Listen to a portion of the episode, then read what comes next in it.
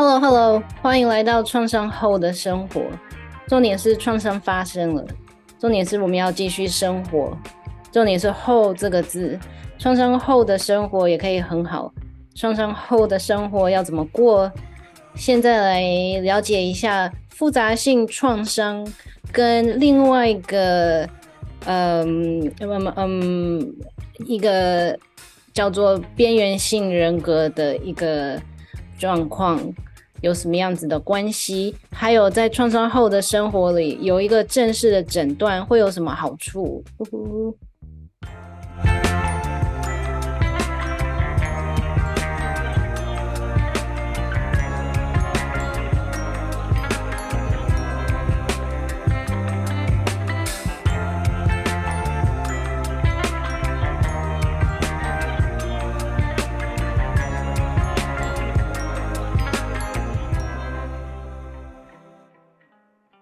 嘿，谢谢你收听或者是收看这一集的创伤后的生活。我是 Shani，Shani。这个节目大概有三个主题，一个是呃有关过去为什么创创伤会发生，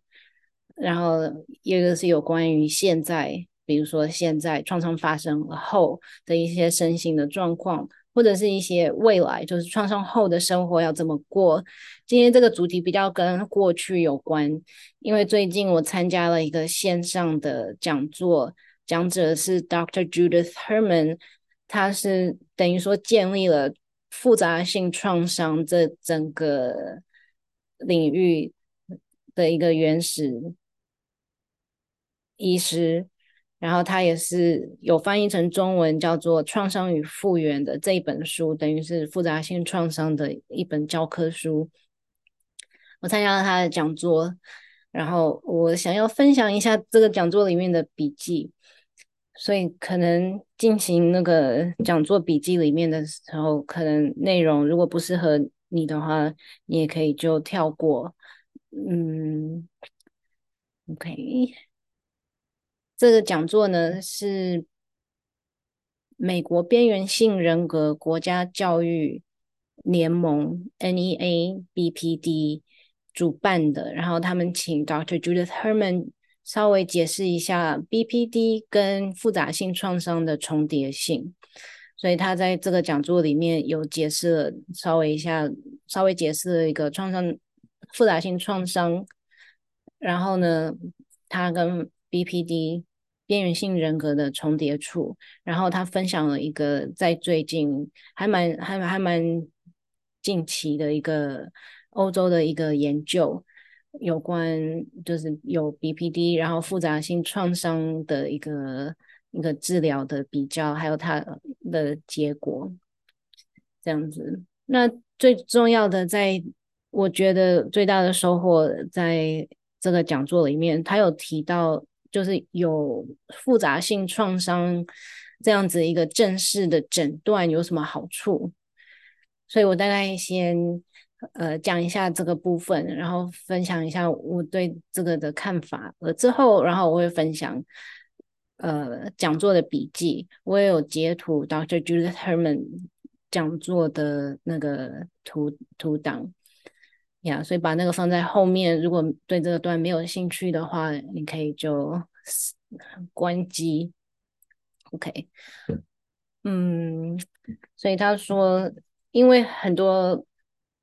呃复杂性创伤的历史，就是比如说在十九世纪末，在心心理学开始起飞的时候呢，在弗洛伊德的时代，弗洛伊德其实有发现。复杂性创伤，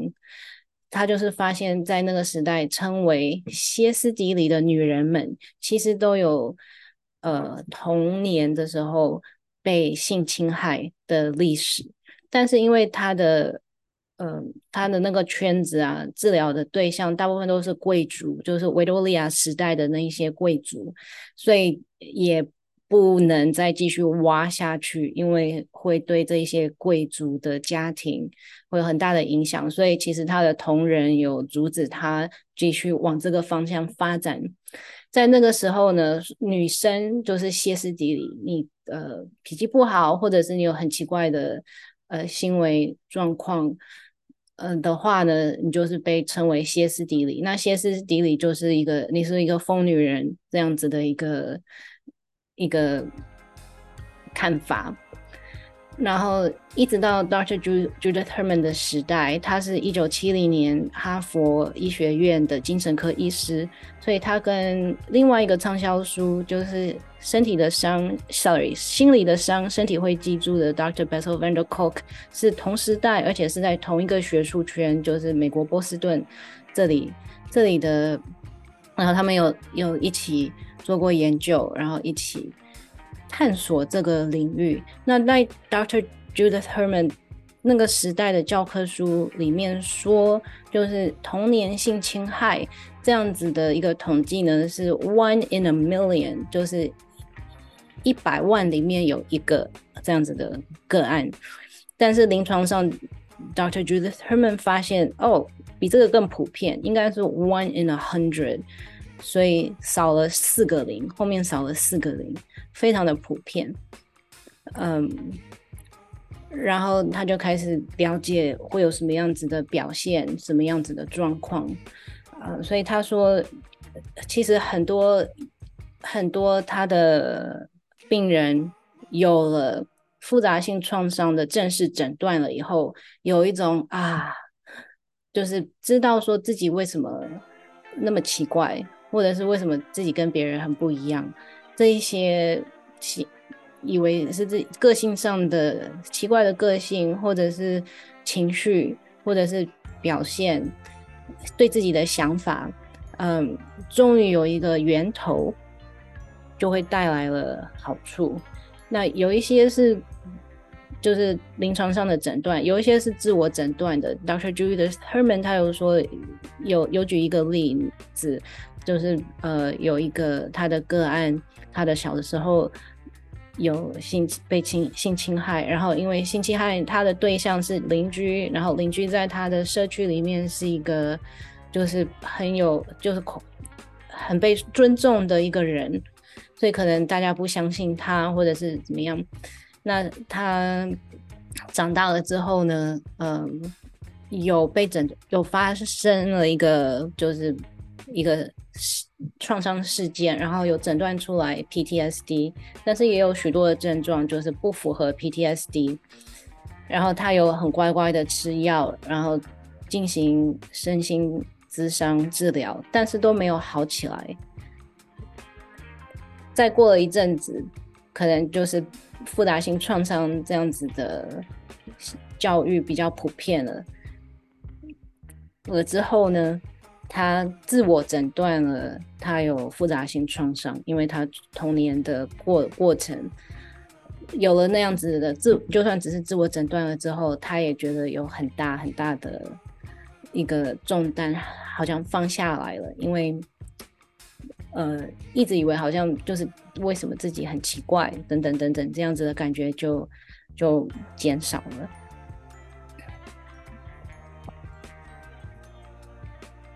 所以，诊断的重要性，特别是复杂性创伤，还有另外一个，就是因为从小到大，如果在童年有复杂性创伤发生的话，嗯，有很多的包包括整个复杂性创伤的一部分，就是不被相信，或者是自己的自己的情绪、自己的看法会被完全的 ignore，就是被。不不算数，被可能造成暴力的那那一方，呃，造成暴力的虐待的那一方被 invalidate invalidate，就是说，no，你那个想法是不正确的，哦，你那个你你你感觉到那个感觉情情或者是 feeling 是不正确的，会被 ignore，或者是会被就是说不。会被反反推掉，所以那也是整个复杂性创伤的过程的一部分。所以当有这样子复杂性创伤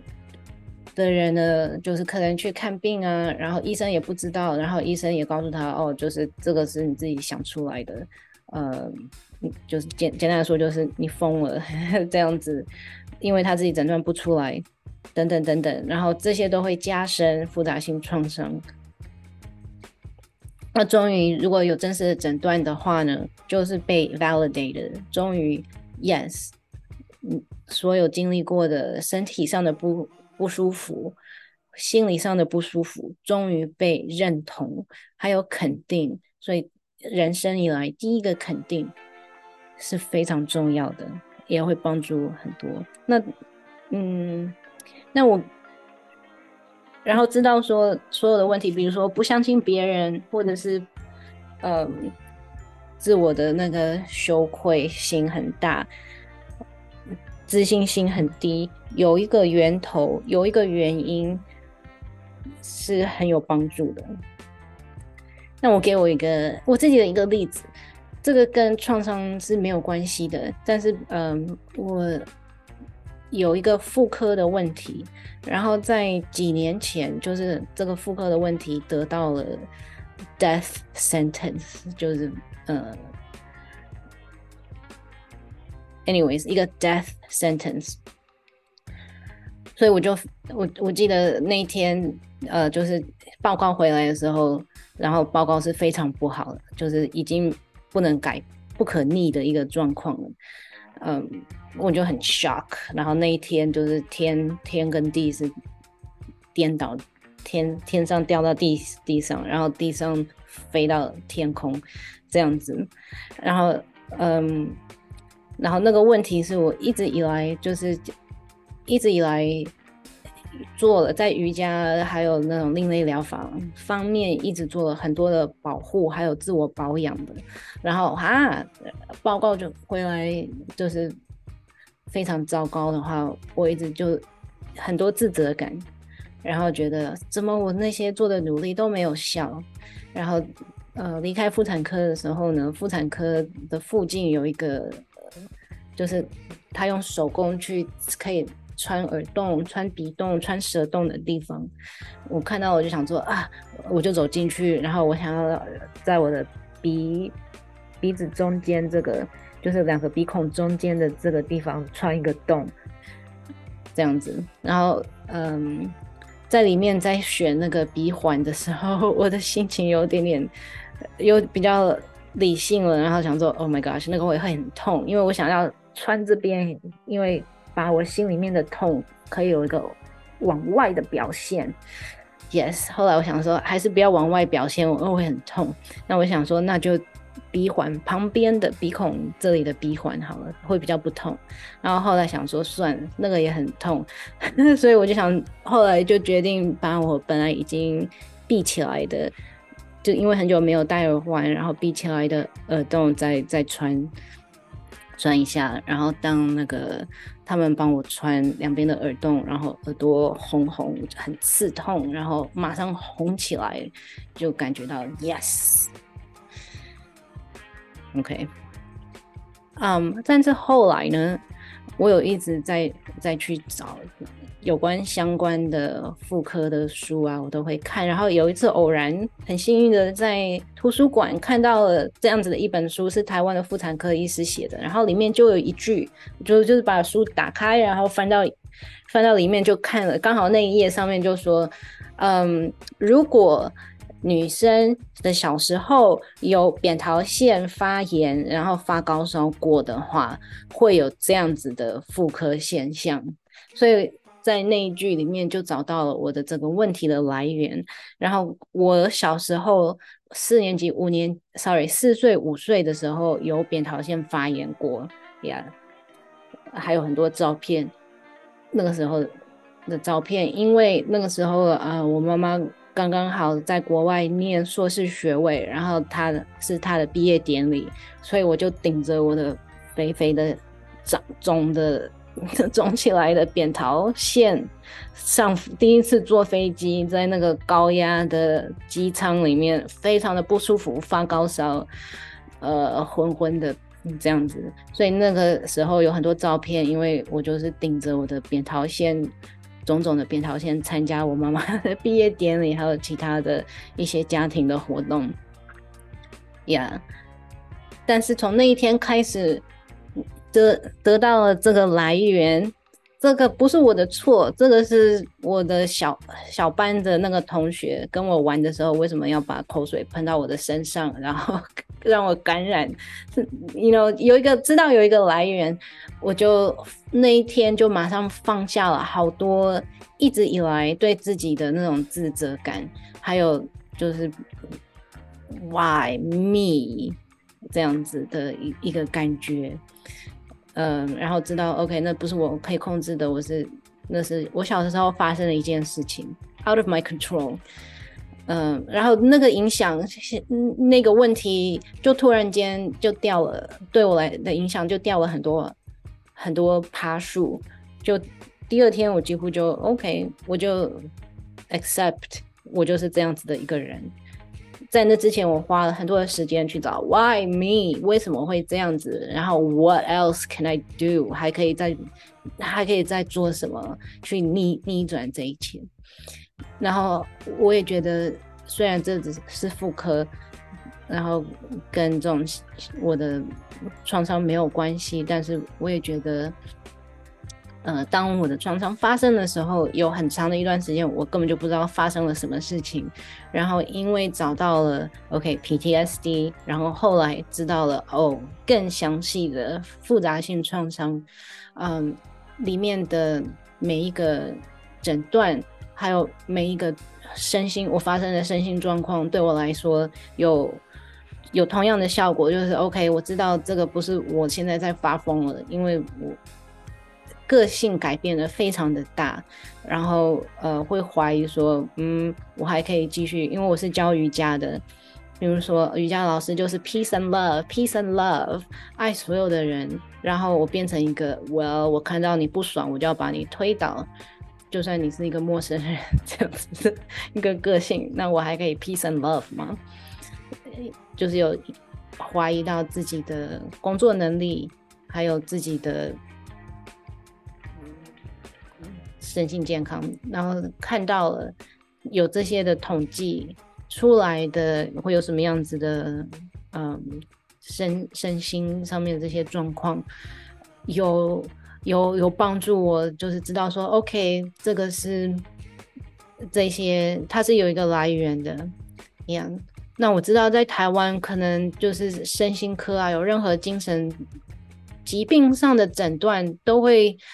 就是。觉得很很很不想要接受，或者是很不想要，但是我希望，嗯，就是我的经历，说不定可以影响其他人对这样子的看法。Yeah. OK，那现在呢，我来分享，就是。边缘性人格还有复杂性创伤的关系哦，还有一个就是，呃，我听了这个讲座了以后，那我也在想说，那我要不要看看我有没有边缘性人格？因为 Dr. Judith Herman 说，边缘性人格跟 CPTSD 有百分之八八十的 overlap，这样子，嗯，得到一个边缘性人格的诊断。，OK。一下，整理一下我的桌面，因为我要分享桌面这里。NEABT BPD 就是那个国国家美国的国家 BPD 教育联盟 National Education Association of BT BPD。这个就是 Dr. Judith Herman，他真的很少出现，很少嗯露面，然后这是大家帮他按赞。所以他的讲座叫做 Complex PTSD 跟 BPD，所以是长期重复的创伤的 syndrome 症候群。那他有提到，他有一个家人有 BPD 的诊断，但是没有经历过任何的，就是另外一个人造成的创伤。因为复杂性创伤 （complex PTSD） 或者是 complex trauma，通常是另外一个人造成的，虐待或者是冷冷冷漠、忽忽略，样那这个。他的这个亲戚呢，是在很小的时候，就是小 baby 的时候，那个时候是五零年代，五零年代在美国，那有也有可能在台湾。他如果小孩子有任何的状况需要做手术的话，家长是不能陪同的，所以就是一个小 baby 放在一个婴儿篮、婴儿床，然后呢被送推进手术房去做手术，非常可怕。陌生环境，然后陌生人，没有一个可以依依靠的对象，所以他的 BPD 是因为那个那个事件造成的，Yeah，所以也有可能是没有童年创伤历史，或者是人际关系、人际创伤这样子，通常会跟 BPD 会跟这一些其他的精神疾病。的诊断可能会混混淆，因为这些都是跟关系，就人际关系的不稳定，还有情绪控制，还有自残，都有同样的共同的一些表现。那这些就是躁郁症 （major depression）、严重重度的忧郁症 （substance abuse）、呃，药物滥用，还有 eating disorders。厌食症啊、暴食症这样子，还有 borderline personality disorder 边缘性人格。那复杂性创伤呢？他有说有下面这四个的症状，一个是身体化 somatization，还有 body dysregulation。所以光是这个呢，就可能如果有复杂性创伤历史的人，可能就会在医院啊挂很多，比如说肠胃科或者是精呃就是疼痛诊所。神经科的疼痛诊所，或者是高血压，呃，心脏科、胸腔胸腔科这样子的，呃，有很多身体上会表现的状况，然后通常都是医生找不到来源，血验报告或者是家族历史都没有来源，他就 don't know，然后就会说你想太多了，这样子。来打发，还有 dissociation 解离，OK，嗯，情绪控制，还有一个 symptom 我比较少看到的，他说会 reenactment，就是他会重复演出，就是呃，怎么讲，就是他会创造很多的情况去再一次又扮演。受害者的角色，那这可能是无意识的一个呈现，所以很容易又会回到同样的那种 power dynamics，那种权力不平衡，所有的行为想法又被另外一个人控制，或者是同重复同样的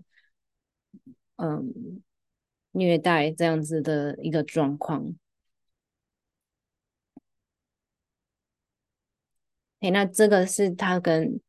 另外有一个医生，他说叫做 Chris Perry，就是那个时候的，也是哈佛医疗圈那时候的医生，因为他做了很多很多的研究，手上有很多的那个 data，所以他 Doctor Herman 跟 van der Kolk 医师呢就问了询问了 Doctor Perry 有关 Border BPD。这个他有没有在临床上看到他的病患啊个案是有，就是儿童时代的创伤？他说有，但是他不知道为什么，然后他还不知道，他就只是哦发现有这个现象，但是他也没有多想想很多，或者是可以把它连接起来。所以 Dr. Herman 跟 Dr. van der Kolk 就说：“OK，那你的数据可不可以借我们再跑一次？”统计，然后我们来看看，儿童童年的时候的这些创伤跟 BPD 或者是其他的人格障碍有什么关联？那这个是他们的数据跑出来了以后的统计，所以这有四个，差不多应该都是在 DSM 里面分类成 Cluster B 的人格障碍，比如说自恋型人格障碍 （schizotypal），这个中文我不知道。Antisocial，反社会性，还有 BPD。那这个值的这一行呢，列出来的就是比较可能会遇到的童年创伤，比如说实际的肢体的暴力、性暴力，或者是看到其他人受暴力，然后整体。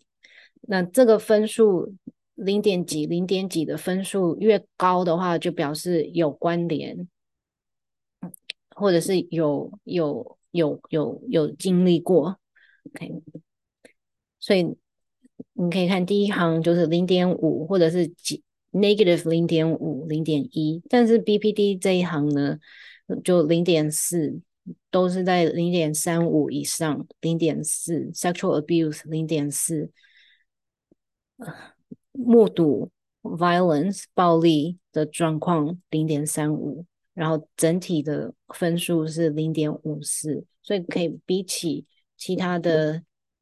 那个人格障碍 B 群的人格障碍的话，嗯，是有关联的。那在 Complex B PTSD，他有分享从，这样子整理出来，就是呃，在国际的，还会还有美国的那种精神科、精神科界。医疗界的一个认定，在二零一八年的 I 世界卫生组织 WHO 的 ICD 我全球疾病归类第十一版里面就出现了 Complex PTSD。那他说，美国的美国精神学精神科学会 APA 的 DSM 五，二零一三年更新的。DSM 五还没有这一项，只有 PTSD 或者，然后他说，但是在 DSM 五里面的 PTSD 的那些呃症状呢，有引进了比较多 CPTSD 有关。有关，yeah 的一些，就是自我认知，还有人际关系，所以融入在这个 PTSD 的诊断里面，还有在 DSM five 里面的 dissociative subtype，所以是解离的，那那一类。然后在二零一二年呢，International Society for Traumatic Stress Studies（ISTSS） 国际就是他们是专门研究创伤压力的这一个国际组织，它有研发出来一个 Treatment Guidelines，诊疗诊诊断，呃。复杂性创伤的一个，那不是诊断了，就是治疗的一个 guideline。那这个是在 Dr. Judith Herman 的那一本书《创伤与复原》里面列出的三个复杂性创伤的复原阶段。第一个阶段一定要做好自身的安全，还有自我照护，也就是说睡眠啊、饮食啊，还有住。住的环境，这一些最基本的生存的安全感、稳定度要先弄好，还有可以自某一些程度上可以自我照顾自己 （self care）。有什么状况发生了，自己可以采取行动，行动这样子。那第二个呢，就可以第二个阶段就可以开始进入创伤处理了，创伤事件、创伤记忆的处理。Remembrance 可能记起什么事情，还有 mourning 就是哀悼、哭、释放这样子。然后第三个阶段是 reconnection，就是再一次连接社会其他的人这样子。这三个阶段，那他的新书 Truth and Repair 又加了第四个阶段，就是得到正义 justice。那复杂性创伤很不一样的，就是他的治疗呢，跟其他的精神疾病、精神诊断的治疗不一样。他不比较不重要的是 patient compliance，病人的配合度是不是重点？因为复杂性创伤是另外一个人造成的伤害，所有的控制权都在另外一个人的手上，所以如果就是病人要配合医生的话，这样子的配合其实又重复了那样子的，嗯，创伤模式。所以呢，最重要的是 collaborative，就是治疗者跟被治疗的人呢，需要一个是合作的关系，而且呢，被治疗的人 patient is in charge of recovery，他的复原是他自己做主，治疗者的角色比较是 witness，就是旁观、目睹。还有一个 ally 朋友，还有 consultant 顾问，所以像企业家，企业出了问题会请企业顾问，所以企业顾问其实是就是大企业的还有公司的心理治疗师，但是 consultant 这个字为什么他们不叫做 corporate therapist？而是叫做 corporate consultant，因为那个公司老板在公司老板的钱在公司老板的手上，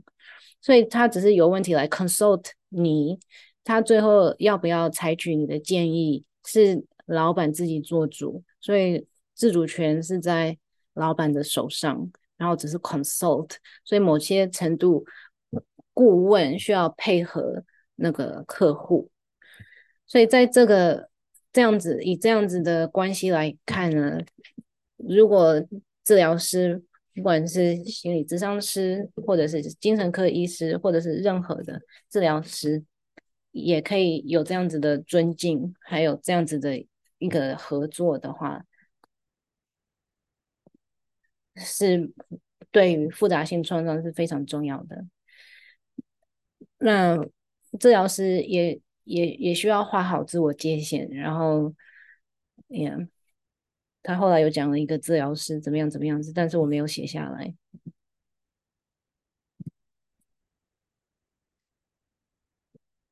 这样子开始建立起这样子的安全的，然后尊重对方的自主权，这样子的关系呢，这个是整个就是控制控制。暴力 （coercive control） 这样子的伤害带来这样子伤害的 antidote 的解药，那他有列出这一些，这有点小，就是可以可以在咨商师跟个案，或者是精神科医师跟病人，嗯的一些关键字，比如说 respect 尊重，trust and support 信任，还有支持。Honesty，诚实，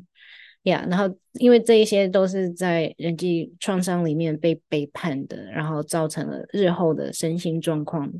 的的相反状况，fairness 平等等等，shared responsibilities 就是嗯，要如何进行这个责任是两边一起平平等的。责任，责任是平等，最主要就是平等，权力 power 是平等的，专业也是平也是平等，不是说哦，我我知道我有这个学位，我有这个呃证照，我就可以来治疗你，而是是平等的。那这个是二零二零的一个欧洲做的一个。研究，然后有关研究的对象是两百个 adult women 成人女性，然后她们都有童年暴力 abuse 的历史，还有 PTSD，加上有一些 BPD 的症状。OK，所以有童年那种暴力的历史，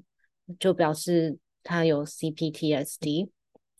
那他这个是随机分派的一个研究，所以他们主要想要看有一种 DBT，嗯，所以如果你是咨商师的话，就知道 OK，DBT Dialectical Behavior Therapy 是 for BPD 的一个咨商模式，然后它是 skill based，它是帮助个案可以。建立起很多自己的呃能力，dialectical 就是讲话对话对话式的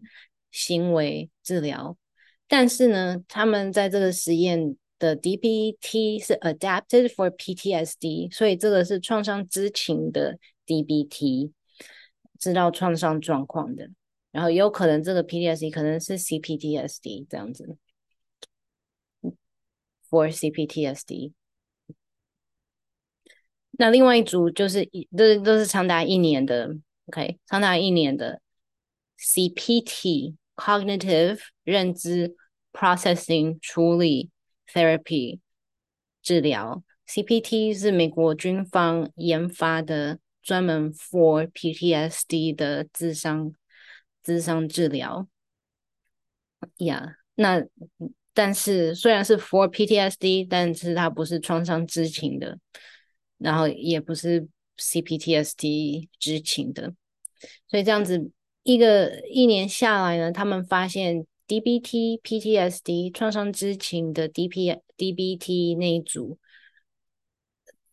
的 PTSD 症状改改改变的比较明显，有进步。然后呢，不只是 PTSD 的症状、解离的症状、自我伤害的症状，还有其他的危险性的行为都有同样的改善。然后呢，DBT PTSD 的那一组也也比较能够就是和复原了，然后以持续的复原下去，因为这个很重要，reliable。稳定的复原，然后呢，比较容易完成，比较容易不比较不容易就是 drop out quit 不参加实验了，所以另外一组 CPT 很容易就啊不要了，因为这个是有 P P sorry BPD。的症状的群组，所以他们很很可能就是很容易就是啊，我不要了这个这里，嗯，不想继续下去呀所以就是这个研究，嗯哼，然后最后 Dr. Judith Herman 他有提到了，嗯，有一个团，有一个 group。是对于复杂性创伤的有复杂性创伤背景的人，很容易有的一个心理心心理内在的一个状况，就是自我羞愧 （shame）、羞耻心、羞愧心。他说，团体可以有一个有同理的团体，或者是把有相同状况。结合起来的一个团体呢，这样子是 shame 羞愧心的解药。在他举办的这一些 survivor groups，幸存者的像支持团呐，他们发现就是可以比较自在的在一起，但也发现说。就是团员啊，对其他的团员很容易可以发起同情，就是哦啊这样子同情心。但是对于自己，如果有同样的状况发生在自己的身上的话，就比较对自己比较严格，因为这个 shame 或会有比较大的自责这样子。然后慢慢慢慢的在 group 在一起的练习、分享，然后陪伴，他觉得。对于 shame 是有很大很大的帮助，当然那是他带领的 group，这个 group 就是建立在刚刚提到的那个平等、平等、信任，然后所有的责任都是平等 share 的分分担的这样子的状况下的 group，yeah，所以在他的讲座里面，我觉得最大的要点就是 group 的好处，还有为什么有正式的诊断。正式诊断的重要性。那我觉得，因为创伤与复原，呃，这个 Dr. Judith Herman 的第一本书出版就很久很久，他一直没有其他的发表或者是研究，就是好像九零年代一直到现在二零二零，有三十年了。嗯，但是他在这个领域其实是一个 giant。然后其，但是他就是默默的在他的波士顿的那个角落，帮助做 hands on，帮助复杂性创伤的幸存者，然后主持这种 group，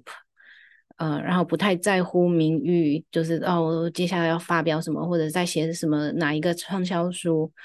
呃，然后很辛苦的在。处理自己身体的那些很严重的疼痛，Yeah，所以我非常喜欢 这个 Dr. Judith Herman，她带着这种女性的温柔，还有女性的观察，发现到说，嗯，我在教科书上面学到的，跟我实际接触的人们身上听到的是。不一样的，然后他是以人为主，而不是以教科书为主。说哦，one in a million，嗯，那你呃，因为那个时代他们认为是说，如果大部分是就是如果女女性，然后有说有童年性侵害的话，是他自己就是性幻想的一部分。呀，yeah, 所以他没有听教科书这样子的解释，也没有用这样子的医医疗权威去，就是说啊，你胡思乱想的给他的病人，而且这样很人性的对待，才发现了这样子一个在现代的一个非常普遍的精神状况。那这个精神状况是有来源的，所以 complex。Trauma，它比 PTSD 还有更多是内化的症状。然后他有提到说，嗯，嗯，就是以 B 以 BPD BPD 来说，女生比较容易有内化的这种 pathology 表现，临床上的表现。那男生比较有外外向外显现的 externalized pathology。一样，但是他有提到一点，就是通常还有另外一个错误的概念，但是很通常会被认为就是呃被 abuse 过的人，被就有经历过暴力的人，很容易会去虐待别人。他说这个是不是正确的？通常有被虐待过的人不会再去虐虐待其他的人。这个我也很安心，Yeah，所以我要推倒 这个人只是一时的，就是 PTSD 的表现，这样子。OK，希望嗯的讲座的笔记，我的讲座的笔记就分享到这里。嗯，谢谢你的收听或者是收看。现在就开始进行 outro，